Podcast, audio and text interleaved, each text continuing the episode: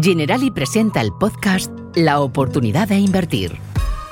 Claudia Papaña, directora de ahorro e inversión de la compañía, Pablo Lozano, responsable comercial de productos financieros, y Almudena Mendaza, directora de ventas Iberia en General Investments, nos explican cómo nos van a afectar los últimos acontecimientos de los mercados financieros y comparten con nosotros su visión experta para aprovechar las oportunidades en este entorno. ¡Empezamos! Hola a todos, volvemos un mes más con nuestro podcast financiero cargado de novedades. Soy Pablo Lozano y me acompañan Almudena Mendaza y Claudia Papaña. Hola Almudena, encantado de verte por aquí. Creo que el verano ya lo habrás olvidado, pero aún así te pregunto por él. ¿Cómo han esas vacaciones? ¿Te has podido escapar a algún sitio? Pues estupendamente, Pablo. Las vacaciones siempre son muy bienvenidas y sí, nos hemos podido escapar. Todavía no las hemos olvidado, pero las hemos disfrutado mucho. Me alegro, me alegro. Bueno, Almudena, aunque parece que en vacaciones el ritmo de todo se ralentiza, la economía ha seguido su camino y han seguido pasando cosas. ¿Qué nos hemos encontrado a la vuelta del colegio en el ámbito macroeconómico y de los mercados financieros? Pues efectivamente, Pablo, aunque medio mundo pues haya disfrutado unos días de desconexión bien merecidos, en el ámbito económico han seguido pasando cosas que conviene resumir para poder entender qué nos esperan en los próximos meses. Julio, por ejemplo, fue un mes positivo para las bolsas mundiales y de hecho Hemos, eh, bueno, empezamos agosto con la misma tónica. Sin embargo, a partir de la segunda semana todo cambió.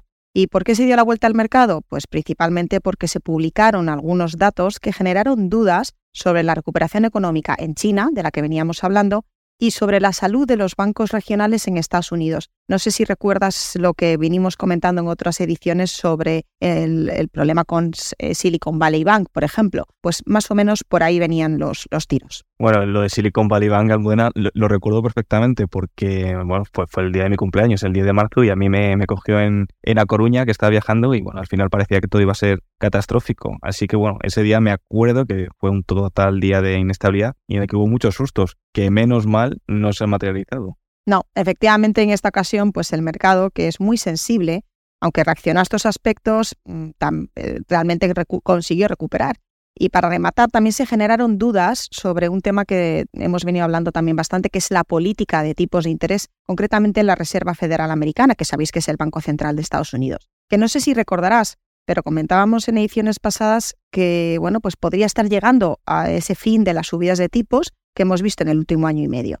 Para terminar eh, con este repaso estival, los últimos 10 días de agosto los mercados sí que consiguieron paliar un poco pues estas malas noticias y tanto los bonos como las acciones recuperarán algo de terreno eh, perdido durante, durante este mes de vacaciones.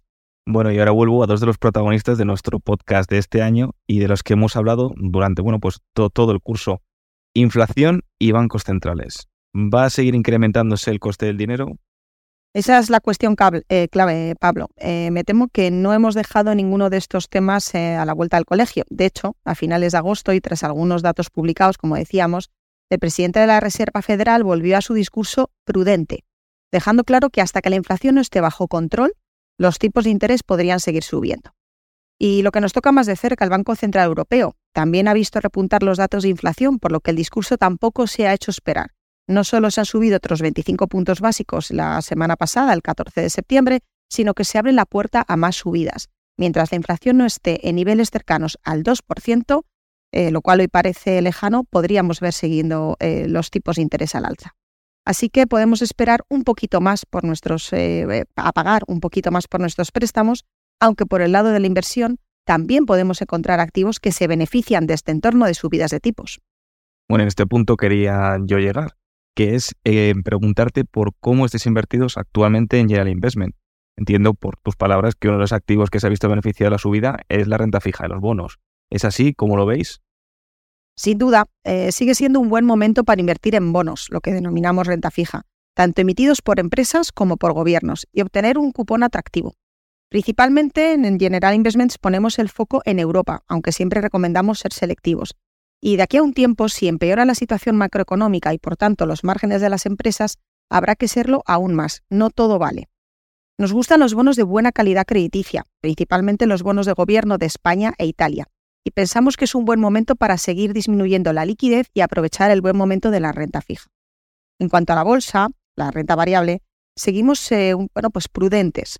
Hay un consenso importante en el mercado de que se puede producir un deterioro económico en los próximos meses y que muchas empresas que hasta ahora lo han venido haciendo pues, bastante bien sí que podrían empezar a sufrir. Sin embargo, hay oportunidades que podemos valorar desde ya, como por ejemplo eh, empresas tecnológicas o de sectores ligados a lo que llamamos la transición energética. Como siempre decimos, lo importante es ajustar nuestro perfil de riesgo. El mercado ofrece oportunidades y lo importante es invertir de una manera diversificada.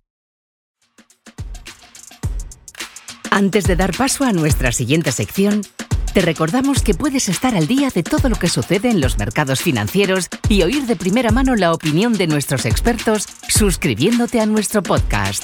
Te animamos a compartirlo. Pues muchísimas gracias Almudena por darnos tu visión sobre la actualidad financiera un mes más.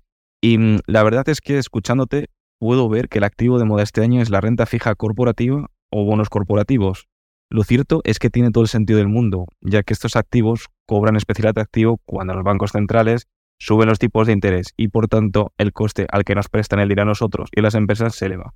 Exactamente lo que está pasando ahora mismo. De igual manera que nos suben las hipotecas, pues a las empresas también les suben los créditos que tienen y también el coste de las prestaciones que piden. Por este motivo, deciden emitir su propia financiación a través de bonos corporativos, ofreciendo intereses muy atractivos como los que estamos viviendo actualmente. Los fondos de renta fija corporativa van a buscar precisamente aquellas empresas que ofrezcan mejor binomio rentabilidad-riesgo para ofrecérselo a los clientes.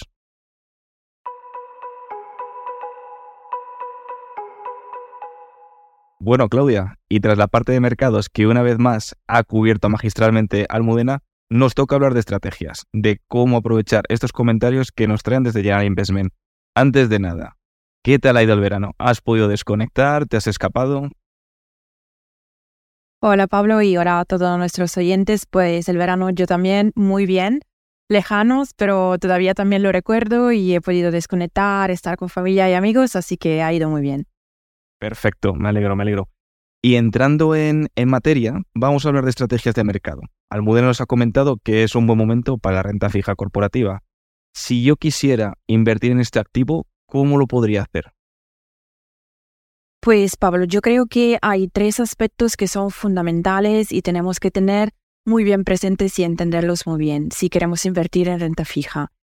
Eh, el primero es cuáles son mis objetivos financieros y cuál es mi tolerancia a riesgo porque invertir en renta fija también conlleva siempre unos riesgos, como todo, y lo importante es que haya coherencia entre los riesgos que asumo y lo que estoy persiguiendo. Y si hablamos de riesgos en tema de eh, renta fija, eh, dos de los principales, aunque no los únicos, son el riesgo de tasa de interés y el riesgo de crédito, que están muy estrechamente vinculados y básicamente tenemos que poderlos entender para saber dónde nos estamos metiendo y si nos viene bien. Para entender cuál es, digamos, la relación o el ratio entre eh, riesgo de crédito y riesgo de tipo de interés, viene muy bien entender lo que es la calidad crediticia. La calidad crediticia nos dice básicamente si el emisor del bono tiene alta calidad o es un poco menos estable, es un poco menos de buena calidad, usualmente si es de menor calidad, pues nos pagará más, nos dará un tipo más alto. Si es de mayor calidad, pues paga menos porque estamos asumiendo menor riesgo invirtiendo en el bono que esté emitiendo. Todo eso igual se hace un poco complicado de entender, pero eh, hay información clara y bastante sencilla que podemos buscar para entender cuál es la calidad crediticia de un emisor y me estoy refiriendo a lo que son las escalas de rating que publican las agencias de calificación crediticia. Y básicamente hay tres que son muy importantes y son muy fuertes. Las tres principales agencias de rating son Moody's, Standard Poor's y Fitch Ratings. Y ahí, en una escala muy básica, nos van diciendo si la calificación es muy alta o es menos alta y así podremos entender si estamos asumiendo más o menos riesgo frente a más o menos capacidad de generar rentabilidad por parte del, del bono. El segundo aspecto que es muy importante y siempre lo recordamos es el tema de la diversificación. No por invertir en renta fija no tenemos que diversificar. Diversificar significa siempre, eh, con independencia del activo donde invertamos, significa siempre bajar el riesgo de la inversión. Entonces siempre es importante, sobre todo si no somos expertos en el tema, no invertir, no poner todo el dinero en un único activo, sino comprar diferentes activos, aunque sean de la misma tipología, por ejemplo, renta fija, porque diversificando, pues invertiremos, por ejemplo, en diferentes emisores y así, pues repartiremos más el dinero según los riesgos que estamos asumiendo. Y el último aspecto que creo que también es muy importante, como siempre, si nos estamos moviendo en un tema que no tenemos muy controlado porque no trabajamos en ello, porque no somos expertos, pues buscar un asesoramiento, en ese caso financiero, de calidad. Porque solo así tendremos a alguien que nos acompañe desde el principio, desde cuando decidimos invertir, pero no solo, sino también durante toda la vida de nuestra inversión y según vayan modificándose nuestras necesidades, pues tendremos a alguien eh, experto que nos vaya acompañando para cambiar si es necesario nuestra propensión a riesgo, nuestra inversión, adaptándonos a cómo cambien nuestras necesidades y también el entorno financiero. Y con respecto a este último punto, pues en general, sabes Pablo, y creo que también nuestros oyentes, pero me gusta recordarlo, que tenemos una red de asesores financieros muy expertos que justamente hacen esa labor de explicarnos si aún solo estamos interesados en saber si los mercados financieros son para nosotros o no.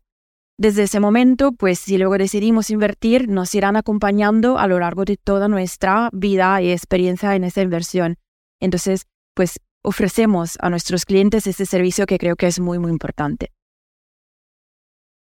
Efectivamente, Claudia. Y bueno, también que nos escuchen en el podcast, que todos los meses repasamos las novedades tanto contigo como el Mudena y hacemos esa, esa, ese seguimiento de las inversiones. Fíjate, hablabas de las calificaciones de rating. Nosotros estamos de enhorabuena en Grupo General porque Fitch nos acaba de dar un A+, que es como lo más de lo más. Nos ha elevado como una entidad muy solvente en esto de gestión de activos.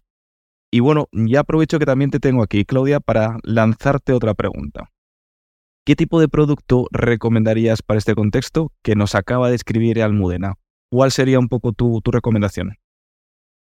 Pues yo que siempre me gusta hablar de diversificación, de tener flexibilidad, ¿no? Para adaptarnos durante la vida eh, de nuestra inversión, que se adapte a nuestra vida también conforme vayan cambiando las cosas, pues creo que el producto estrella que tenemos y que también responde muy bien a tu, a tu pregunta es el Generali Fondo Selección Flexible, que es un producto que tiene muchos fondos, más de 50 fondos detrás disponibles, eh, algunos de renta fija, otros de otras temáticas, sectores, eh, geografías, etc.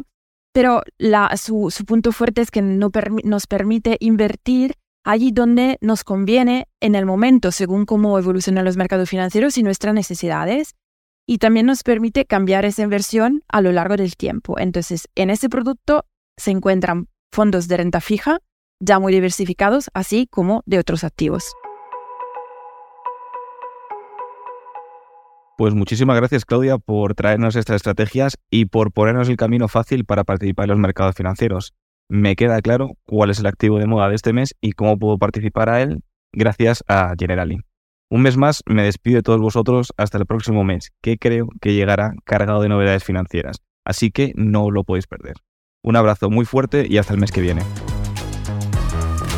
Te volvemos a recordar que puedes suscribirte a nuestro podcast para mantenerte al día de todo lo que pasa.